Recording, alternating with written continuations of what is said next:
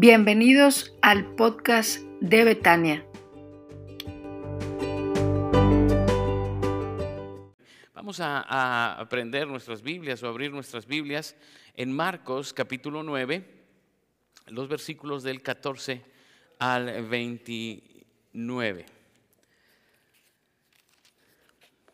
Déjeme leo la palabra del Señor, sígame con su vista en esta lectura muy breve de la palabra. Cuando regresaron a donde estaban los demás discípulos, vieron que los rodeaba una gran multitud y que algunos maestros de la ley religiosa discutían con ellos. Cuando la multitud vio a Jesús, todos se llenaron de asombro y corrieron a saludarlo. ¿Sobre qué discuten? preguntó Jesús. Un hombre de la multitud tomó la palabra y dijo, Maestro, traje a mi hijo para que lo sanaras. Está poseído por un espíritu maligno que no le permite hablar. Y siempre que este espíritu se apodera de él, lo tira violentamente al suelo y él echa espuma por la boca, rechina los dientes y se pone rígido. Así que les pedí a tus discípulos que echaran fuera el espíritu maligno, pero no pudieron hacerlo. Jesús les dijo, gente sin fe, ¿hasta cuándo tendré que estar con ustedes? ¿Hasta cuándo tendré que soportarlos? Tráiganme al muchacho. Así que se lo llevaron. Cuando el espíritu maligno vio a Jesús, le causó una violenta convulsión al muchacho quien cayó al piso retorciéndose y echando espuma por la boca. ¿Hace cuánto le pasa esto? preguntó Jesús al padre del muchacho. Desde que era muy pequeño, contestó él. A menudo el Espíritu lo arroja al fuego o al agua para matarlo. Ten misericordia de nosotros, ayúdanos si puedes. ¿Cómo que si puedo? preguntó Jesús. Todo es posible si uno cree. Al instante el padre clamó, sí creo, pero ayúdame a superar mi incredulidad. Cuando Jesús vio que aumentaba el número de espectadores, reprendió al espíritu maligno. Escucha, espíritu que impides que este muchacho oiga y hable. Dijo, te ordeno que salgas de este muchacho y nunca más entres en él. Entonces el espíritu gritó, le causó otra convulsión violenta al muchacho y salió de él. El muchacho quedó como muerto. Un murmullo recorrió la multitud. Está muerto, decía la gente. Pero Jesús lo tomó de la mano, lo levantó y el muchacho se puso en pie. Más tarde, cuando Jesús quedó a solas en la casa con sus discípulos, ellos le preguntaron, ¿por qué nosotros no pudimos expulsar el espíritu maligno? Jesús contestó, esa clase solo puede ser expulsada con oración. Hasta ahí voy a leer, hermanos, vamos a orar a nuestro Dios. Padre, gracias por este tiempo, Señor, que nos das para alabarte, para bendecir tu nombre, para celebrar las maravillas que haces entre nosotros, Señor. Quiero suplicarte, Señor, que ahora que nos acercamos a tu palabra, hables con poder a nuestras vidas. Que tu voz, Señor, tome las redes sociales y se escuche con poder, Señor, y resuene en nuestros corazones. Que tu voz, Padre, y tu palabra inunde nuestro corazón y ponga en nosotros la semilla que germine, Señor, en bendición, en fruto que glorifique tu nombre. Háblanos, Padre, te lo suplico en Cristo Jesús. Amén. Hermanos, tenemos un texto que es eh, por demás atrayente. Titulé al mensaje Caminando hacia Jesús. Y quiero que piense en esto. Estamos en aquel texto donde Pedro camina sobre las aguas al mandato de Jesús. Y retomo ese momento porque es el momento cumbre del texto. Cuando eh, Pedro le dice, si eres tú, déjame que yo vaya a ti. Y Jesús le dice, ven.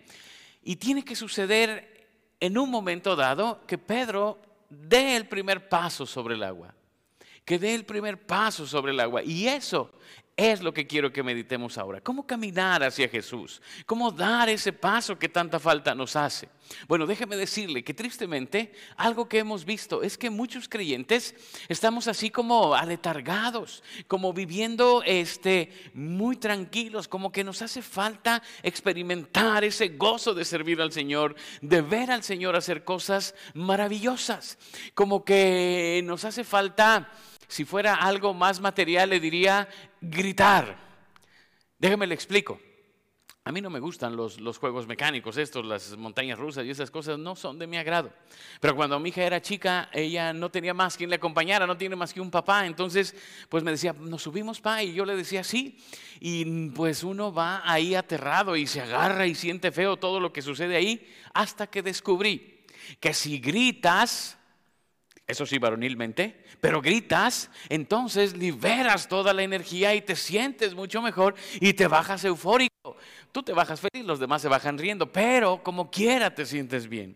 Y siento que en el ámbito espiritual nos falta experimentar eso, de sentir cómo Dios nos puede usar a pesar de nuestras limitaciones. Nos hace falta gritar espiritualmente para, para esto No me refiero a expresiones raras, hermanos. Me refiero a esto, mire, algún día en un, en un viaje que hice, estaba, eh, normalmente llevo un libro para leer. Ese día llevaba mi Biblia, entonces cuando eh, el avión despegó, abrí mi Biblia. Y un señor que estaba ahí me dijo, oiga, veo que usted lee la Biblia. Le dije, sí.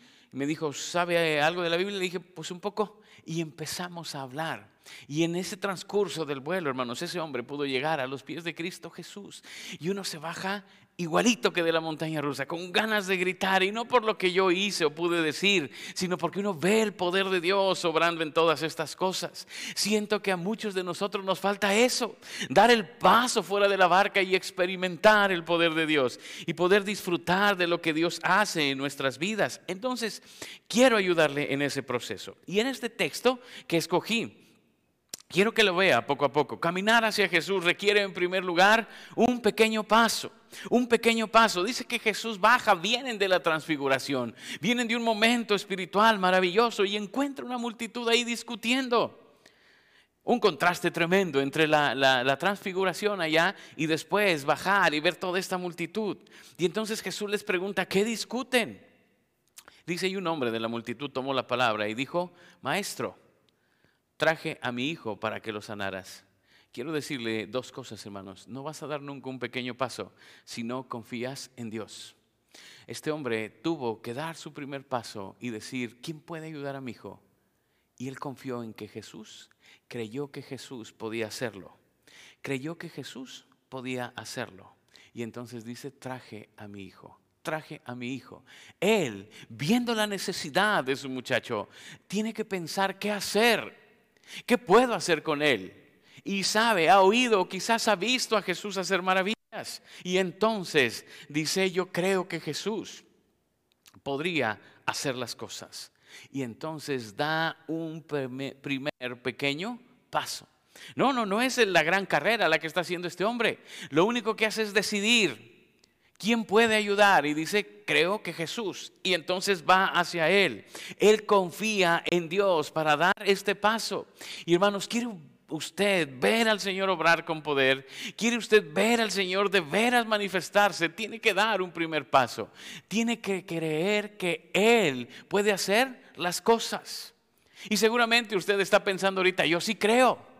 Si creemos, ¿por qué no hablamos de Cristo? Si no, no le digo que vaya ahí y haga un milagro. Simplemente si de veras creemos que Jesús tiene poder para hacer las cosas, ¿por qué no abrirnos con aquellos que necesitan escuchar su palabra? ¿Por qué no? ¿Por qué no empezar a hablar con aquellos que necesitan escuchar el mensaje? A veces sospecho porque creo que no me va a hacer caso. A veces sospecho que no lo hacemos porque creo que me va a decir que no. ¿Se fija? En vez de creer en Jesús, creo en lo que Él va a hacer y no en lo que el Señor puede hacer. Ese es el problema. Por eso no experimentamos esto. Por eso no vemos al Señor obrar. Leemos que el Señor es capaz de hacer grandes cosas. Que en muchos lugares del mundo su palabra corre con poder. Nos encanta leer cómo entre musulmanes y otros lugares el Evangelio corre de manera portentosa. Que Dios hace grandes cosas ahí. Y parece que eso es distante y reservado para ciertos lugares. Más bien, hermanos, creo que necesitamos dar un pequeño paso y empezar a confiar en Jesús. Quiero pensar en Pedro nuevamente. El Señor le dice, ven Pedro. Y el primer paso de Pedro es, ¿creo o no creo que Jesús lo puede hacer? Y eso es lo que nosotros tenemos que empezar a decidir. ¿Creo o no creo que Jesús puede hacer las cosas? Porque allí empiezan los cambios para caminar sobre el agua, para ver al Señor obrar milagrosamente, para ver grandes cosas en medio de nosotros. A veces pensamos que eso no es para nuestras iglesias, que las grandes manifestaciones del Señor son para ciertas ocasiones especiales o ciertos lugares o ciertos momentos. Pero Dios sigue siendo el mismo Dios de siempre. Él es el ayer, hoy y por los siglos. Él no ha cambiado. Y Él quiere seguir manifestándose poderoso. Pero nosotros tenemos que dar este primer paso y empezar a creer en Él. Además, el pequeño paso es confiar en Él y acercarte a Él. Mire lo que dice. Traje a mi hijo para que lo sanaras. Me llama la atención las palabras de este padre, porque no dice para que tus discípulos lo sanaran. la cosa es que Jesús no estaba ahí cuando él llega y los discípulos intentan hacerlo, pero él no buscaba a los discípulos, él buscaba a Jesús. Él buscaba a Jesús. Y hermanos, creo que en este primer paso necesitamos acercarnos a Él. Queremos que Dios haga grandes cosas, pero no nos queremos acercar a Él. Queremos vivir la vida como queremos, queremos este vivir la vida a mi manera, como decía Frank Sinatra. Y la verdad es que la única manera en que podemos ver al Señor obrar es que lo busquemos a Él. Nos gusta buscar muchas cosas. Nos encanta leer libros cristianos y eso es bueno, hermano. No digo que lo deje de hacer. Pero hace cuánto que no lee la palabra, que no se acerca al Señor, que no le busca de corazón, que no se postra ante Él, que no llora ante Él, que no le dice al Señor que lo ama necesitamos acercarnos a Él. Hay cosas buenas a las que podemos acercarnos, pero nada mejor que acercarnos a Jesús. Es ahí donde vamos a ver las maravillas del Señor. Es ahí donde vamos a ver al Señor obrar. Algunos me han dicho, hermanos, ya hay que abrir porque hay que acercarnos a la iglesia. Eso es bueno, pero lo mejor es que te acerques a Jesús porque de Él viene el poder, y eso lo vamos a ver ahorita, de Él viene el poder. Necesitamos, hermanos, aprender a dar este primer paso de fe, confiar en el Señor y acercarnos a Él, pero acercarnos de corazón, para confiar plenamente en Él, para confiar plenamente en Él. Segunda cosa que quiero decirle aquí, avanza confiado. Segunda cosa, avanza confiado sin importar las circunstancias. Mire lo que dice ahí el texto. Así que les pedí a tus discípulos que echaran fuera al espíritu maligno, pero no pudieron hacerlo. Jesús le dice, bueno, gente sin fe, ¿hasta cuándo tendré que estar con ustedes? Tráiganme al muchacho. Así que lo llevaron. Cuando el espíritu maligno vio a Jesús, le causó una violenta convulsión al muchacho, quien cayó al piso retorciéndose y echando espuma por la boca. ¿Hace cuánto tiempo pasa esto? preguntó Jesús al padre del muchacho. Desde que era muy pequeño, contestó él. A menudo el espíritu lo arroja al fuego o al agua para matarlo. Ten misericordia y ayúdanos si puedes. Quiero que piense en la historia. Jesús dice, a ver, traigan al muchacho. Y cuando lo traen, ese espíritu maligno dice que lo tira al piso y le da una fuerte convulsión y echa espuma y empieza eso, hermanos. Y si usted ha visto esto de las convulsiones, es tremendo, es impresionante. Y toda la multitud presenciando el espectáculo. Y entonces Jesús, uno esperaría que como médico de urgencia se tirara inmediatamente a, a, sostenerle la lengua, ya ve cómo le sostiene la lengua y estas cosas. Jesús se voltea con el Padre y le dice, ¿desde cuándo le pasa esto?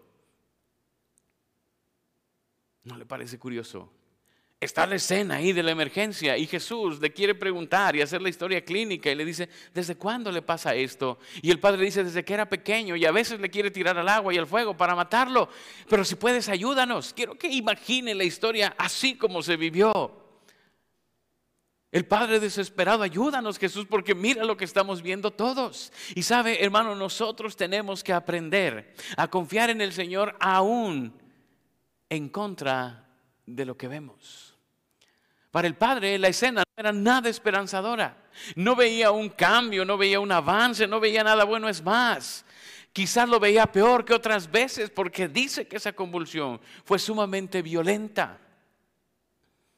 Necesitamos avanzar confiando en el Señor, sin importar lo que yo creo o veo, confiando en que Él tiene poder para controlar las cosas.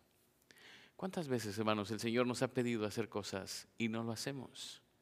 Y no lo hacemos porque cuando yo juzgo las circunstancias me parece que no son las ideales para hacerlo. Porque cuando yo juzgo las circunstancias las veo muy graves, las veo imposibles. Necesitamos avanzar confiados, no importando tanto lo que vemos, sino confiando en el Señor. Aquel David que llega a enfrentarse a Goliat, una historia increíble, porque si bien David no era chaparrito, no sabemos de qué tamaño era, pero no parece ser chaparrito. Era de estatura promedio, vamos a decirlo. Para describirlo, la Biblia dice que era rubio y de hermoso parecer. pues haga de cuenta yo, más o menos, para que tenga la idea cómo estaba David, pero llega ante Goliat. Si David fija sus ojos en el gigante, no lo derrota. No lo derrota porque era intimidante ver a ese hombre con un armamento tan pesado, con tanta fuerza, con tanta maldad y con un manejo psicológico maravilloso, porque les gritaba, los ofendía, los hacía sentir menos. Pero David ni ve ni escucha a Goliat. En las palabras que recita lo vemos, él le dice, Tú vienes a mí con espada y lanza y jabalina, mas yo vengo a ti en el nombre de Jehová de los ejércitos. ¿Se fija? David estaba viendo y escuchando al Señor, no a Goliat. Porque David sabía que si había victoria era confiando en Dios. Necesitamos, hermanos, avanzar sin ver al gigante, sin escuchar lo que el gigante dice. Porque gigante, gigante, nuestro Dios. Goliat era un grandulón y David lo sabía, pero el gigante venía con él. David no se fija en las circunstancias que tiene que enfrentar. Este hombre vociferaba, insultaba, intimidaba. Y a veces las circunstancias eso nos hacen. Nos intimidan y decimos, no, somos una iglesia pequeña. ¿Cómo vamos a abrir una misión? ¿Cómo vamos a sostener un misionero? ¿Cómo vamos a...? Hay que ser realistas. Déjeme decirle, que las circunstancias siempre van a querer intimidarnos. Las circunstancias siempre van a querer tenernos quietos. Y cuando vemos las convulsiones fuertes decimos, no, pues mejor estábamos mejor antes que ahora. Necesitamos avanzar confiados, sin importar lo que vemos en las circunstancias. Y ponga mucha atención a lo que le voy a decir enseguida. Necesito que ponga mucha atención. Necesitamos avanzar confiados sin importar tu fe. No, no es herejía lo que le estoy diciendo, hermanos. Fíjese lo que dice el texto. Ten misericordia de nosotros y ayúdanos si puedes. ¿Cómo que si puedo? preguntó Jesús. Todo es posible para el que cree. Al instante el Padre clamó, sí creo, pero ayúdame a superar mi incredulidad. Este texto yo lo subrayaría en la Biblia, hermano. Bueno, ahora es más fácil, ponga su dedito ahí y luego le pide que le ponga un color y con eso queda. A veces pensamos que para que las cosas sucedan mi fe debe ser una fe poderosa. A veces pensamos que para que las cosas grandes se puedan ver, yo necesito ser un titán de la fe. De esos hombres de fe que caminan medio metro por arriba de, de, los demás. De esos hombres de fe que viven la vida confiados plenamente en el Señor. Y entonces veremos grandes cosas. Pero si yo leo bien el texto, este hombre le dice a Jesús, si puedes, haz algo por nosotros. Yo veo ya su corazón deshecho al ver a su hijo convulsionando fuertemente, sufriendo tanto. Y Jesús le dice, al que cree, todo le es posible. Jesús lo desafía a él y le dice, ¿crees que puedo hacer esto? Porque si crees, es posible. Qué tremendas palabras de Jesús. Qué tremendas palabras de Jesús, que no le pone límite a la fe. Al que cree, todo le es posible. Qué tremendas palabras de Jesús. Sabes, hermano, a veces pensamos que estas palabras nos desafían a eso que te decía, a tener que ser un poderoso hombre de fe, que casi, casi tengas que aparecer allá en Hebreos capítulo 11. Pero me parece que la clave está en la respuesta del Padre. Sí creo, pero ayúdame a superar mi incredulidad. ¿No le impresionan estas palabras? No le impresionan estas palabras, porque Él dice, sí creo, ayúdame en mi incredulidad. ¿Cree o no cree? Porque primero afirma creer y luego dice que tienen que ayudarle en la incredulidad. ¿Cree o no cree? Sí cree, pero cree poquito. Es una fe pequeña y él dice, sí, Señor, si creo que puedes. Pero hay una parte de mí que se niega a creer en esto. Ayúdame en esa parte. ¿Sabe? La clave para entender, hermanos, que para ver obrar al Señor de manera poderosa, para caminar sobre las aguas cuando Jesús te lo pide, no necesitas ser un portento de fe. Necesitas un poco de fe y estar donde Jesús está. A ver si te lo puedo repetir para ver las grandes obras del Señor. No necesitas ser un héroe de la fe, un titán de la fe. Lo que necesitas es tener un poco de fe. Y estar donde Jesús está para que Él obre. ¿Se acuerda cuando le preguntaron a Jesús y Él dijo que si tuvieras fe y dio una medida? ¿Se acuerda cómo dijo? Como un hueso de aguacate. No, no dijo eso. Hasta voltearon aquí los que están sentados. No dijo un hueso de aguacate. Dijo un grano de mostaza. El grano de mostaza, hermanos, tiene más o menos la medida de la jonjolí, para que tenga una idea. Dijo, pues si tuvieran fe como un grano de mostaza, dirían ese monte, quítate y échate en el mar, y se echaría. Porque la clave no está en qué tanta fe tienes tú, sino en dónde tienes puesta tu fe. El asunto no es la cantidad de fe, sino en quién has depositado tu fe. Eso es lo que hace la diferencia. Por eso las palabras de este hombre son tan hermosas. Sí creo, creo en ti Jesús. Pero ayúdame en toda esta parte de mí que no alcanza a convencerse del todo. Ayúdame. Él sabe que su fe es pequeña, pero que el poder de Jesús es grande. Y hermanos, eso es lo que nosotros tenemos que ver. Eso es lo que nosotros tenemos que aprender. Eso es lo que nosotros tenemos que desarrollar. Fe en nuestras vidas. Llegue hasta ser, a tener una fe como un grano de mostaza, como el gran grano de mostaza. Porque al final, para lo que sirve esa fe es para depositarla en aquel que es poderoso, para hacer todas las cosas mucho más abundantemente de lo que pedimos o entendemos. Avance confiado. No importa si tiene una fe grandísima o no tanto, porque la diferencia no la hace la fe, la hace en quien pones tu fe.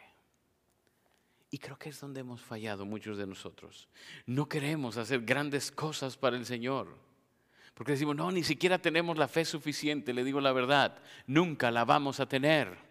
Pero sí tenemos a un Señor suficiente para hacer todas las cosas. Es ahí como podemos avanzar confiados. No depende de nuestra fe, depende del Señor en quien confiamos. Ahí está la diferencia, hermanos. Podemos ver a nuestro Señor obrar grandemente. Podemos ver grandes cosas en el Señor porque Él sigue siendo el mismo. Y lo único que requiere es un poco de fe de nosotros para que Él siga haciendo cosas grandes. Este México será para Cristo. Si lo creemos, si lo creo, Señor, ayúdame en mi incredulidad. Empiece a orar. Porque al final no depende de nosotros, depende del poder y del amor del Señor. Así es que avancemos confiados. Le he dicho dos cosas hasta aquí. Demos un pequeño paso, acerquémonos a Dios, avancemos confiados, sin importar ni las circunstancias ni la fe. Y en tercer lugar, quiero decirle, conoce al Señor. Estamos hablando de cómo hacer grandes cosas para el Señor, dejar esta comodidad espiritual para empezar a vivir una vida dinámica, poderosa en Cristo Jesús. Pues la tercera cosa es conoce al Señor. Dice que cuando Jesús vio que aumentaba el número de espectadores, respondió al espíritu maligno, escucha espíritu que impides que este muchacho oiga y hable. Te digo, te ordeno que salgas de este muchacho y nunca más entres en él. Entonces el espíritu gritó, le causó otras convulsiones violentas al muchacho y salió de él. El muchacho quedó como muerto.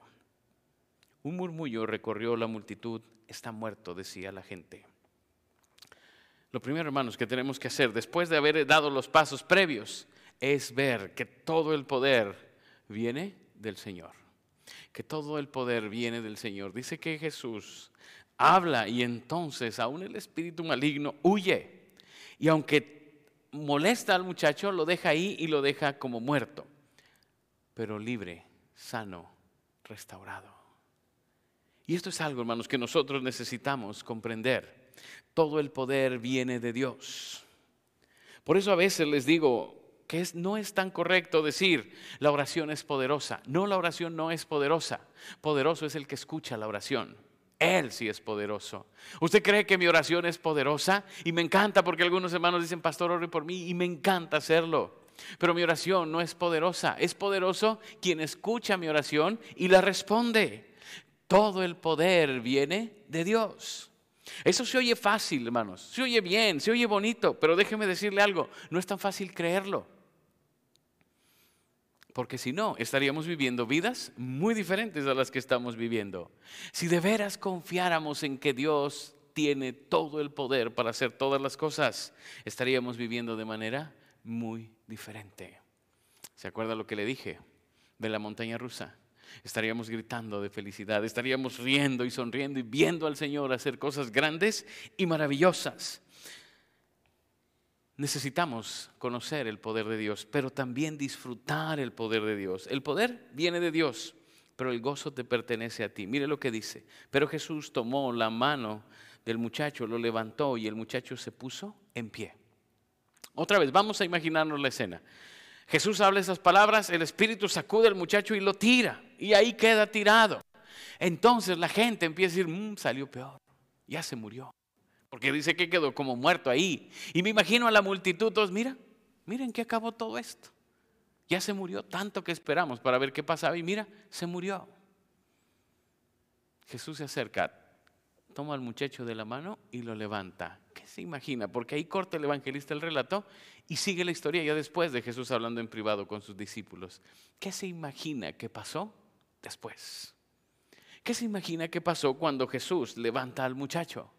Seguramente el padre, corrió a abrazarlo y a abrazar a Jesús y a celebrar y se hizo después de la duda y del silencio ese incómodo de ya se murió el gozo, la alegría de ver el poder de Jesús obrando en ese momento. Me imagino la escena, los los saltos, los abrazos, los besos, toda la emoción de la gente, la sonrisa de Jesús. Al ver este hombre que dijo, creo, pero ayúdame en mi incredulidad. La misma sonrisa de Jesús cuando Pedro sacó el pie de la barca y le dijo, creo y empezó a caminar. La misma sonrisa de Jesús cuando tú y yo creemos que Él puede hacer las cosas y damos los pasos. Otra vez, hermano, no estoy hablando de milagros y de cosas raras. Estoy hablando de esas cosas sencillas como dar el paso para arreglar una relación que se había cortado. Como los pasos para pedir perdón o perdonar a quien te ofendió, como los pasos que se necesitan para desprenderte de lo tuyo y darlo a los que necesitan, como los pasos que se necesitan para dar una ofrenda sacrificial a alguien, como los pasos que se necesitan para ir y hablar de Cristo a quien no conoce, como los pasos que necesitas dar para llorar con los que lloran. ¿Te das cuenta? Hay tantas cosas que requieren que demos el primer paso, que dejemos la comodidad de la fe y empecemos a caminar hacia Jesús. Pronto, si el Señor lo permite, estaremos reuniéndonos, al menos parcialmente, pero no quisiera que las bancas volvieran a ser el lugar del descanso espiritual de los creyentes. Pero no quisiera que volviéramos a una vida que no se atreve a dar el paso por Jesús. Pero no quisiera que volviéramos a esa hamaca espiritual que nos hace tan felices, pero que no nos deja ver el poder de Dios obrar en todo su esplendor. Yo quisiera que cada uno de nosotros, los que conformamos esta iglesia Betania, en donde quiera que estés, en la ciudad donde estés, en el país donde estés, te decidas a caminar hacia Jesús y a decirle, Señor, Ayúdame a dar los pasos para perdonar, para restaurar, para avanzar, para crecer. Ayúdame a dar los pasos para buscar a esa persona con la que necesito hablar. Para buscar a mi amigo, mi familiar que se pierde sin ti. Ayúdame a ver que tú puedes todavía. Y dile, creo Señor, pero ayúdame en mi incredulidad y déjame avanzar hacia ti. Quiero invitarte a que cierres tus ojos, a que inclines tu rostro y a que oremos al Señor.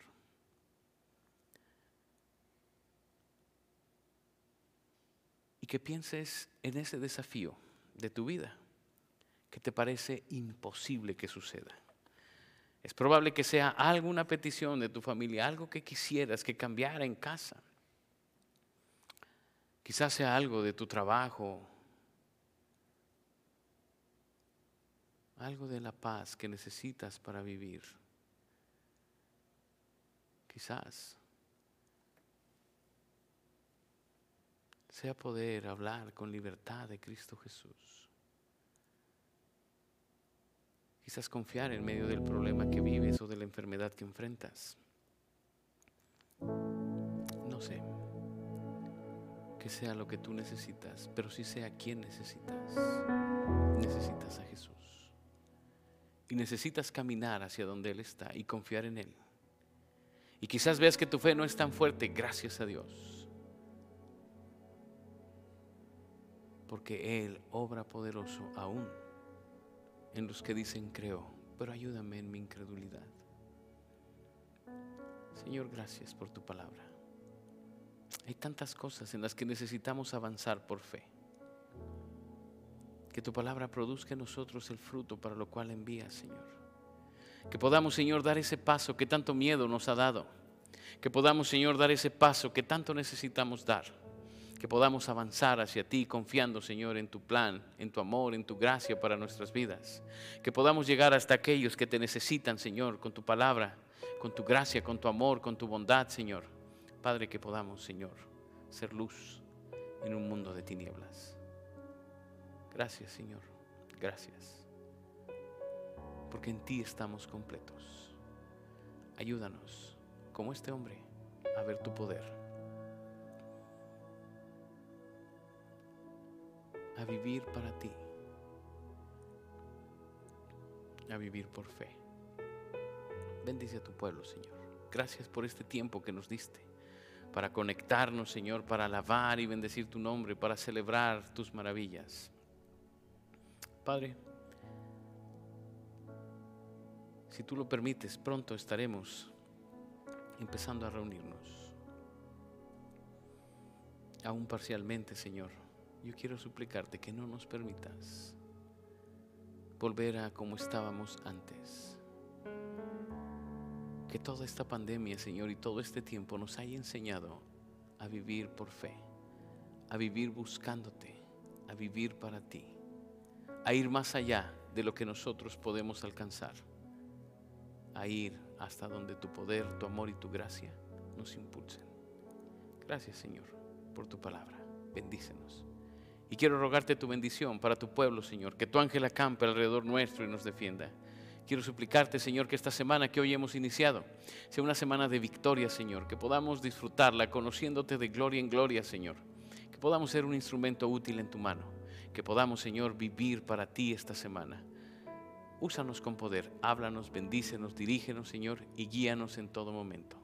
Y Padre, úsanos poderosamente. Gracias por lo que has hecho en nuestras vidas y gracias por lo que harás en ellas.